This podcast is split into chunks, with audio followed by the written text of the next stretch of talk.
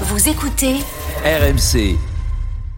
L'afterfoot ce soir 23h19 RMC avec Daniel Riolo et Stéphane Guy. On est ensemble jusqu'à minuit, mais on parle maintenant du nouveau projet des promoteurs de la Super League et j'accueille Anas Lagrari, fondateur de la société A22 à l'origine du projet. Bonsoir Anas. Bonsoir Nicolas. Heureux de vous accueillir dans, dans l'after. Bonsoir. Parole Bonsoir. très rare, je, je- le disais. euh, vous n'avez jamais parlé à une radio, à une télévision en France. Euh, D'autant plus depuis, euh, je vais l'appeler ainsi, le, le fiasco de la première proposition en avril 2021. Mais d'abord, Stéphane avait une question centrale à vous poser. Pourquoi A22 On connaissait A3, on connaissait A4, Et- et maintenant et on a pas? A22. Exactement. Bah, écoutez, euh, c'est un nom qui a été choisi euh, après euh, avoir réfléchi et puis voilà, ça se passait en 2022 et donc il y a eu A22 et c'est tout. Alors, d'abord, avant d'évoquer une nouvelle proposition, je laisserai la parole à, Stéphane et Daniel qui ont lu vos, dix nouveaux principes dans cette nouvelle mouture. Vous, vous parlez de continuité, même s'il y a petite révolution par rapport au projet en, en 2021. Comment vous avez vécu, euh, ça va intéresser nos auditeurs puisque votre parole est rare, ces deux jours en avril 2021, quand euh, l'Europe du football, dans sa grande majorité, je parle du peuple du football, je parle des hommes et femmes politiques également qui sont emparés du sujet, ont rejeté massivement votre première proposition Alors pour répondre à cette question, je pense qu'il faut euh, revenir un peu plus loin que ces deux jours euh, pour comprendre ce qui s'est passé euh, en avril euh, 2021. Il faut remonter à 2020, il faut même remonter à 2019 où des clubs sont en train de réfléchir à comment stabiliser un- une planète football qui est devenue folle avec des transferts, avec une inflation, avec des pertes dans tous les clubs. Et puis, euh, il y a une réflexion qui se fait avec tous les clubs, avec, euh, euh, tous les stakeholders ou toutes les parties prenantes du football. Puis arrive le Covid, qui, rend le problème encore plus grave, parce que les stades sont fermés, parce que les fans ne sont plus là, parce qu'il n'y a même plus de foot pendant des mois.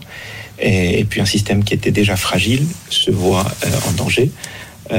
Donc il continue à y avoir des conversations euh, entre plusieurs clubs, et puis euh, qui sont pas si secrètes que ça d'ailleurs, parce qu'en janvier 2021, il y a un, un communiqué assez choquant euh, des fédérations et de l'UEFA qui dit attention, si quelqu'un s'amuse à penser à autre chose que ce que nous proposons, c'est-à-dire le format suisse qui a été présenté plus tard, eh ben, on, fera tout ce qui est en notre pouvoir pour que ça n'arrive pas. On sanctionnera les clubs, on sanctionnera les joueurs, ils ne pourront pas jouer la Coupe du Monde. Enfin, c'est assez moche comme, comme déclaration. Euh, et ça, c'est en janvier 2021. Euh, les, clubs qui sont de l'autre côté en train de souffrir, qui prennent les risques, euh, qui payent les salaires et qui sont en train de perdre de l'argent, disent non, non, non, mais nous, on veut réellement proposer une solution. C'est une proposition de projet qui effectivement a un format pour les 20 premières équipes au niveau européen, mais qui était une proposition voulue à démarrer un vrai débat la veille de l'approbation du format suisse euh, qu'aujourd'hui euh, vous connaissez tous et euh, qu'on comprend pas tous en réalité, parce que c'est un format assez euh, On va le bizarre, décrire. avec euh, plus de matchs aller-retour. Enfin, On va le voilà, décrire voilà. dans- Je dans- serais dans ravi cet si vous pouvez échange-là. me l'expliquer. On va, Mais ce que, ce que vous voulez dire, ce que vous voulez dire, hein, Monsieur Larry, c'est que euh, vous discutez pendant des mois avec des clubs qui sont d'accord sur l'idée qu'il faut faire quelque chose parce que le, football ne va pas bien. Vous discutez, vous montez le, projet, et quand Nicolas faisait référence aux deux jours où tout s'est écroulé, vous vous êtes senti trahi par ces clubs qui, devant euh, le- les mouvements de l'opinion et les, et les politiques qui se sont mobilisés, ont semblé vouloir un petit peu vous lâcher? Non, enfin, je je pense pas qu'on parle de, de, de trahison. D'ailleurs, si on parle de trahison, il faut parler de 2019 où, où, où le président de l'ECA a été trahi par l'UEFA et non l'inverse, en fait. Mais euh, je, je pense qu'il y a eu tellement de pression. Euh, L'UEFA a déclaré la guerre au club. Elle a voulu les, euh, les lyncher, elle les a insultés, elle les a menacés. Et moi, en quelque sorte, je comprends les clubs qui n'ont pas eu le courage de rester sur la scène et de dire non, non, non, on a réellement un problème, il faut qu'on en parle. Ils ont préféré aller se cacher. Mais là, qui, qui est, c'est qui est autour de la table aujourd'hui? Parce que les clubs en les clubs en question, ils sont. ils- Est-ce qu'ils ont encore envie? Est-ce qu'ils sont encore avec vous? Parce que la position de l'UEFA n'a pas changé. Les, les menaces dont vous parlez, elles existent toujours, etc. Donc, qu'est- qu'est-ce qui a changé euh, en, en deux ans?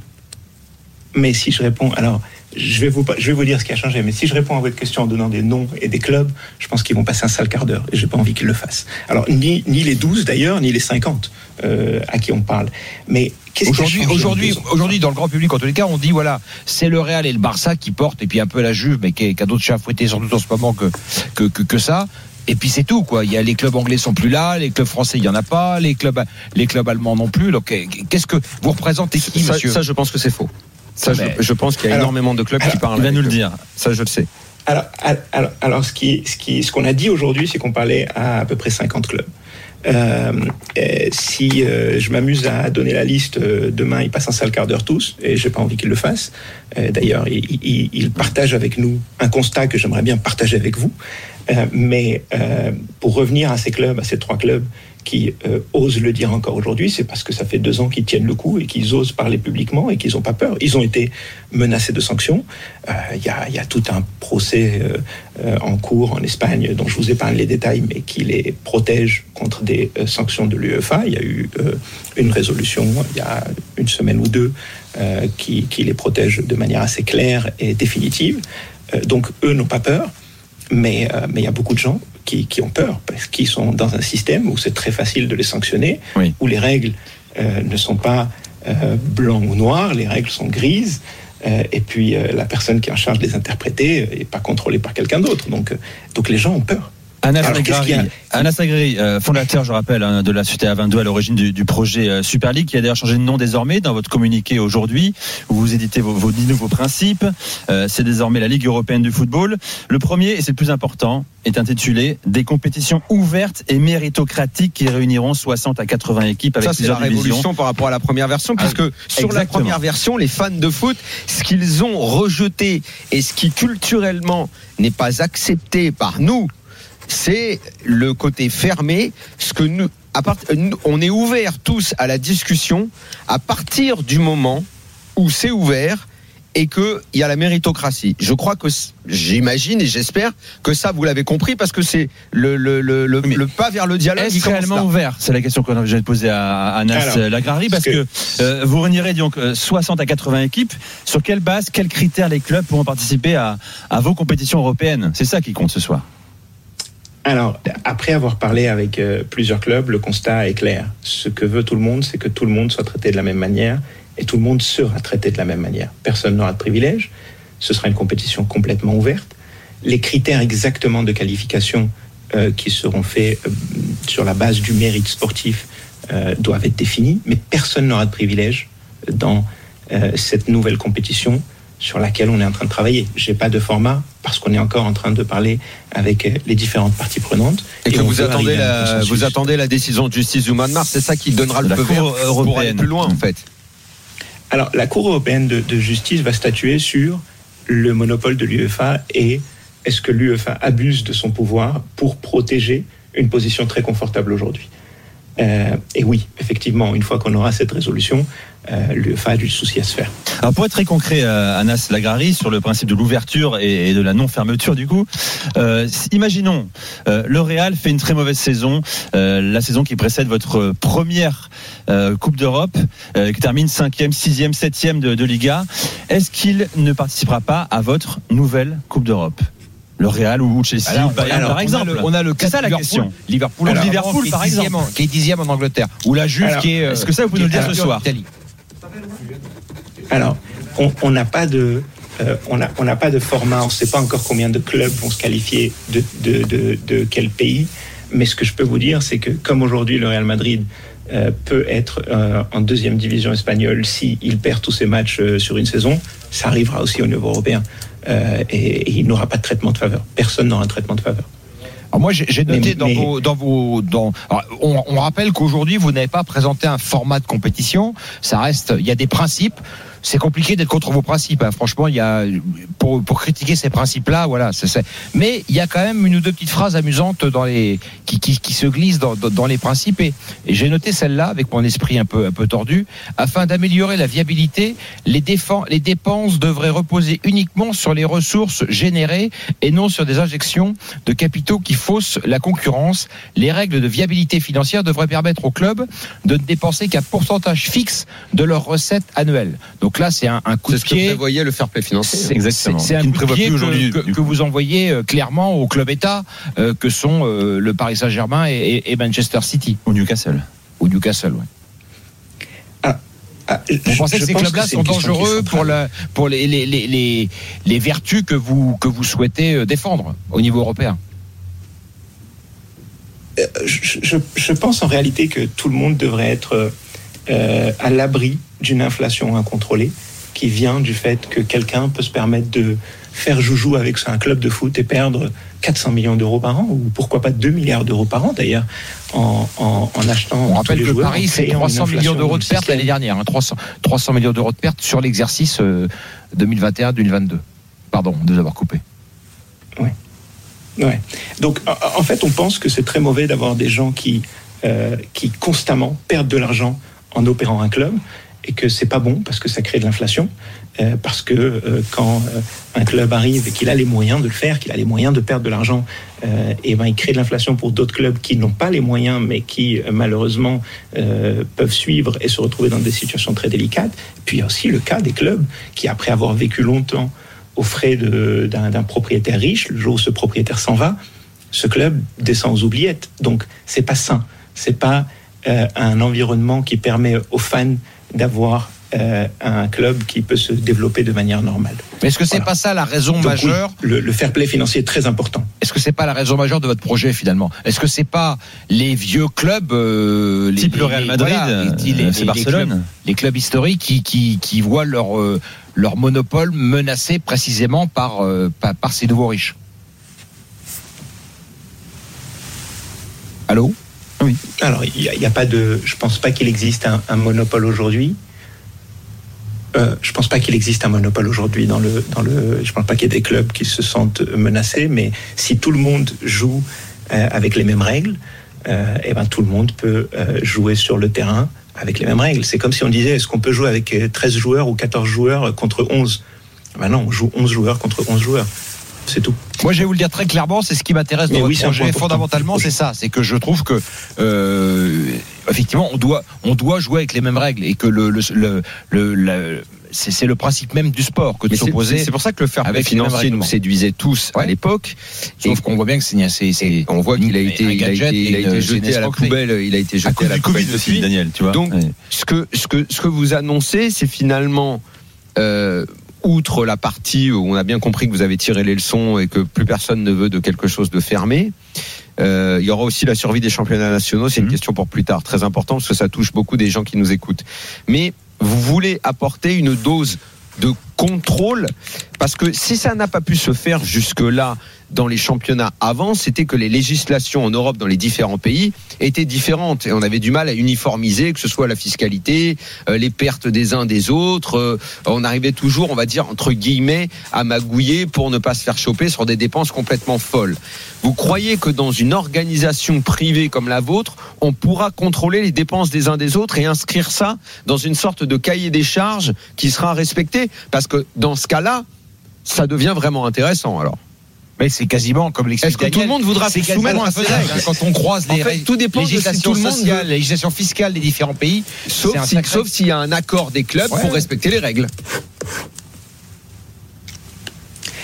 C'est très bien que vous posiez la question parce que c'est des, euh, euh, c'est des questions qu'on s'est posées. Euh, c'est des questions qui ont des réponses dans la proposition initiale, notamment la fiscalité. La fiscalité n'étant pas la même dans les pays, il faut trouver une règle qui permet d'harmoniser. Et on avait trouvé une solution à ça. Euh, donc des clubs qui, bénéficiaient d'une fiscalité privilégiée étaient pénalisés. Et, au contraire, si des clubs étaient dans des juridictions euh, qui étaient très fiscalisées, elles devaient au final euh, être bénéficiées dans ce système. Maintenant, on avait répondu à ces questions et on avait clairement établi des règles. Aujourd'hui, des règles existent au niveau des ligues locales. Il y a des ligues qui l'appliquent plus que d'autres. Et puis surtout, c'est possible d'avoir une règle au niveau européen qui soit une condition nécessaire pour pouvoir participer à la compétition européenne. Je pense que ce serait sain d'harmoniser toutes les règles de fair play au niveau européen. Elles existent aussi au niveau européen, elles sont juste pas appliquées. Euh, je reviens juste encore une fois à l'ouverture de votre compétition parce que j'en a beaucoup de messages. Euh, tout le monde ne comprend pas très bien. Imaginons euh, le champion de Belgique, par exemple, ou d'Écosse pourrait participer à votre C1 à vous s'il s'il le pouvait. Bah, déjà, ils ont du mal à participer à la C1 d'aujourd'hui. Hein. le champion de Belgique est en, est en faut, phase de poule faut, directement, par exemple. Faut, faut pas oublier que c'est c'est pas non, mais le système n'est que, que le système n'est pas complètement ouvert aujourd'hui. Hein. Il faut pas oublier ça. Oui, moi ce qui m'intéresse c'est la première saison de la Coupe d'Europe du projet Super League. Qui va y participer C'est ça, ça la réalité. Est-ce que ce sont encore les quatre premiers de Liga, de Serie A, de Bundesliga, de Première Ligue, plus deux ou trois Français, plus je, un champion belge, plus un champion écossais Non, mais c'est ça. Je, non, mais c'est, pourtant, c'est central. C'est, je pense que ce que les gens qui nous écoutent veulent, veulent savoir ce soir, parce que c'est sur ce point-là que vous avez été rejeté massivement il y a deux ans. Oui, alors si on parle de, de, de, de, pyramide européenne, et puis vous avez posé la question du championnat belge ou du championnat euh, hollandais, j'ai envie de donner un exemple. Euh, il y avait euh, en 2019, il y a, l'Ajax Amsterdam qui a fait une super saison, une belle épopée, qui euh, à, à, quelques minutes de la demi-finale aurait pu même aller en finale euh, de Ligue des Champions.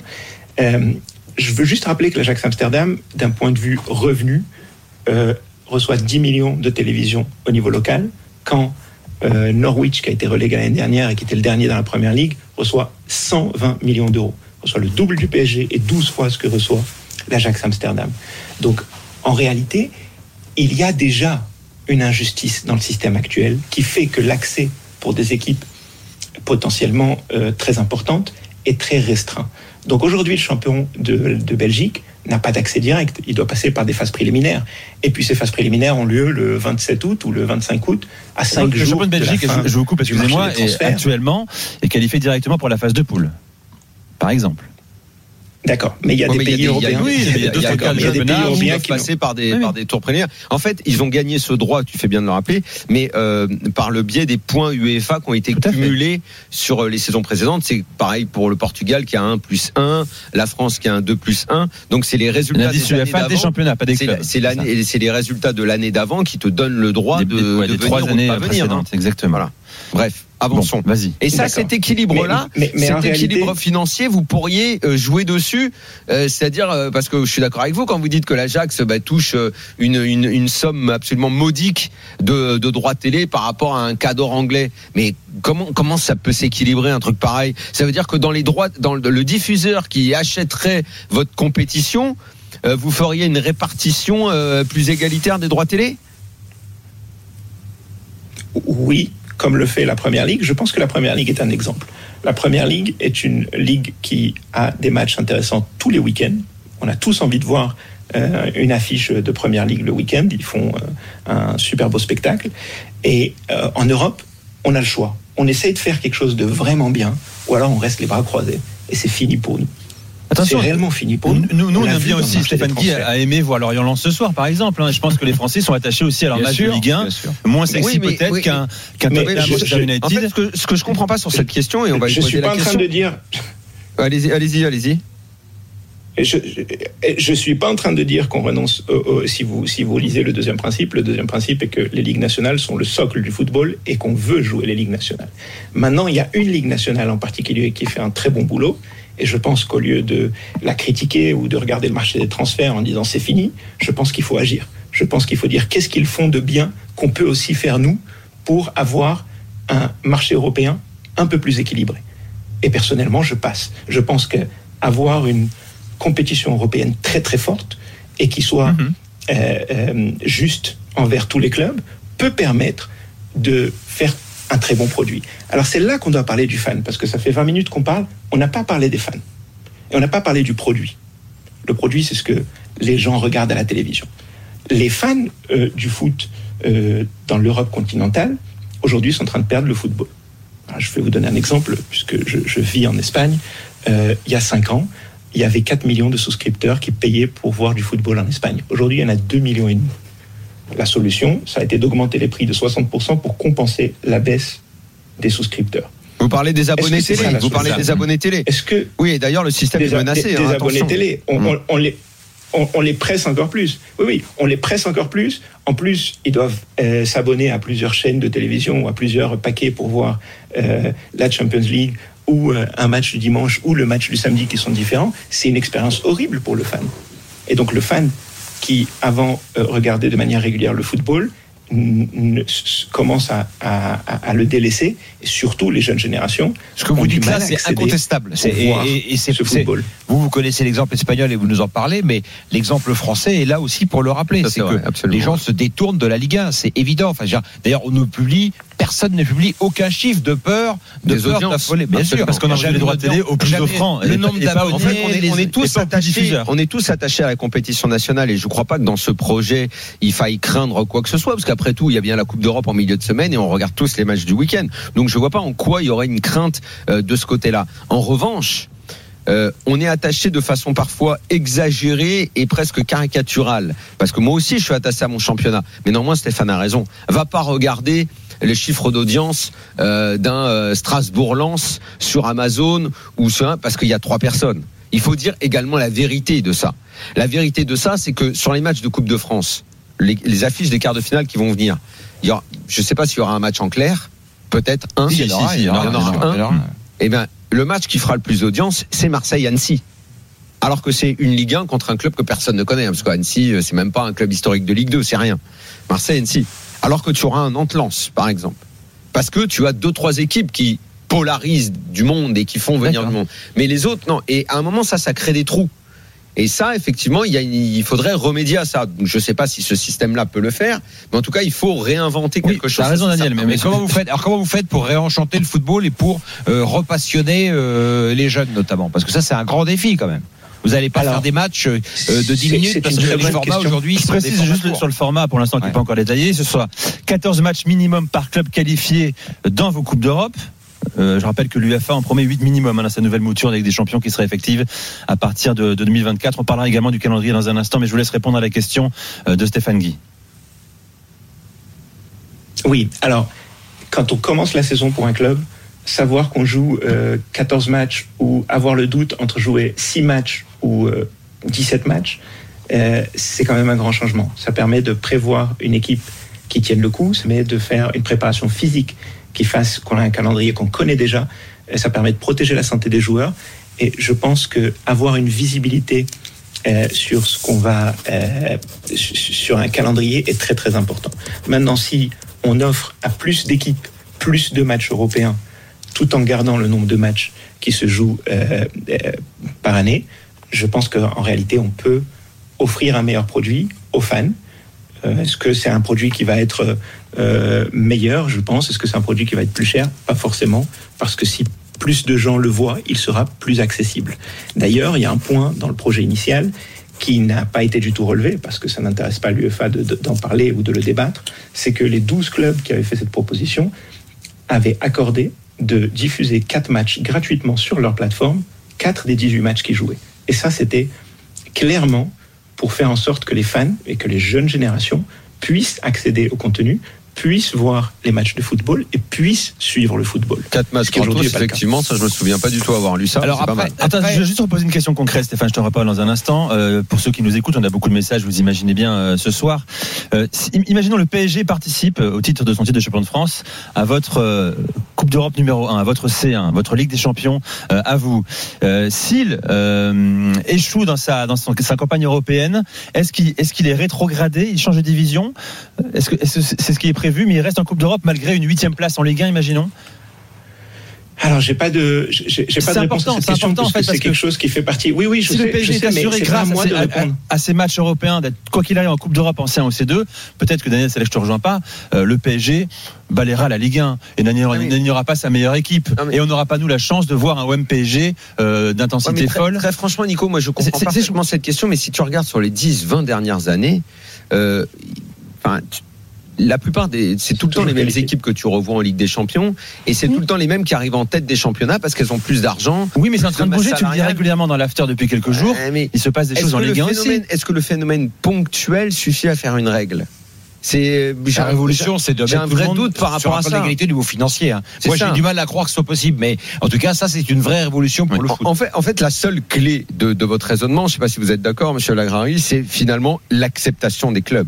Est-ce que les clubs, voyant ce qui se passe et les écarts sur le marché des transferts entre ce qu'a fait la Première Ligue par rapport à cet hiver et ce qu'ont fait tous les autres championnats mis ensemble, est-ce que cette peur-là de finalement ne retenir plus personne et de voir tout le monde sans arrêt partir là-bas et créer une Super Ligue à eux finalement? Est-ce que ça, ça peut les conduire à accepter une régulation? C'est ça la clé pour que votre projet soit viable finalement. c'est que les clubs l'acceptent et Ouais. les Allemands en premier, parce qu'on n'a pas parlé des Allemands, mais ils ont un modèle Alors. qui est quand même assez fantastique, les Allemands. Oui, euh, je suis d'accord avec vous sur le fait que euh, les clubs sont la clé, c'est pour ça qu'on leur parle. Et on leur parle, et ils sont tous d'accord que ça va vraiment pas, et ils sont tous d'accord que l'UEFA est en déni. L'UEFA est en déni de réalité. L'UEFA et les dirigeants du football qui protègent leurs privilèges sont en réalité comme l'orchestre du Titanic qui joue de la musique pendant que le Titanic coule. Ils veulent juste euh, que tout le monde reste tranquille pendant qu'on meurt tous ensemble. Et ça, c'est ce que les clubs n'acceptent pas. Ils ont peur des menaces, effectivement. Ils ont peur d'être sanctionnés et que les autres ne le soient pas. Mais par contre, tout le monde est d'accord que ce qu'il y a maintenant ne fonctionne pas. La solution qui a été pour l'instant utilisée en France, par exemple, ça a été de vendre les bijoux de famille. Ça a été de vendre 13% des droits à perpétuité pour avoir un peu d'argent pour survivre. Mais on va faire quoi dans trois ans? On va revendre 13% plus? Non mais à l'inverse, les- Anglais, ça, euh, attends, à l'inverse, les Anglais n'ont aucun intérêt à souscrire à Ouais, votre ça, c'est projet. vrai, ça, c'est vrai. Parce qu'ils sont surpuissants, je me pose, c'est pourquoi les Anglais augmentent. Qu'est-ce qui peut pousser des clubs anglais à venir, Voilà. à venir avec vous? Ça, c'est ça, j'arrive pas trop à Ah, comprendre. la, la- la- la ré- la réponse est très simple. S'il y a une très bonne compétition en Europe, pourquoi en plus de leur première ligue, ils viendraient pas jouer en Europe? Parce que vous enlevez une compétition européenne à la première ligue, d'un coup, elle a beaucoup moins d'intérêt.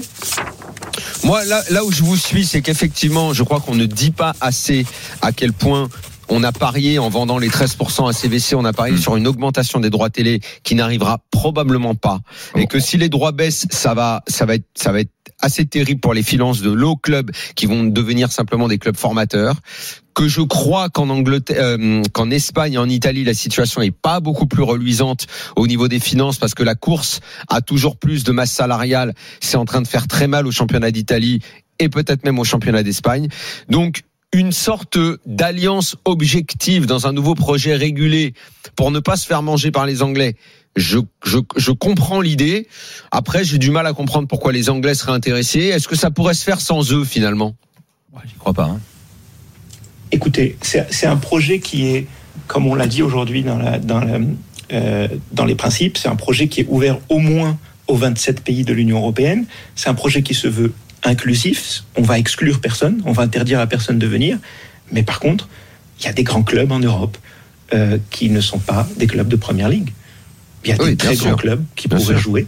Et donc, entre mourir ou euh, avoir une solution, je pense qu'ils préfèrent la solution. Parce que Mais pour l'instant, en, en gros, votre rêve, il est de de prendre le faire, chemin de la mort. il est en train, il est de faire, de, de, de devenir un concurrent de la première ligue, qui a besoin de personne, parce que la première ligue, elle, elle est sa championnat mondial, donc. Euh, euh, il- je pense qu'il c'est pour ça que les La clubs première anglais, ligue est un exemple. les, les clubs anglais ont vite tourné le dos. Enfin, en, en tout cas, les, les dirigeants ont très vite euh, rejoint leurs supporters parce qu'ils n'ont pas besoin. Moi, de je la- me de la demande s'il n'y a pas des clubs anglais. Vous, euh, sans dire les noms pour pas leur causer de problème, est-ce que vous pouvez nous dire sûr que vous parlez également des clubs anglais?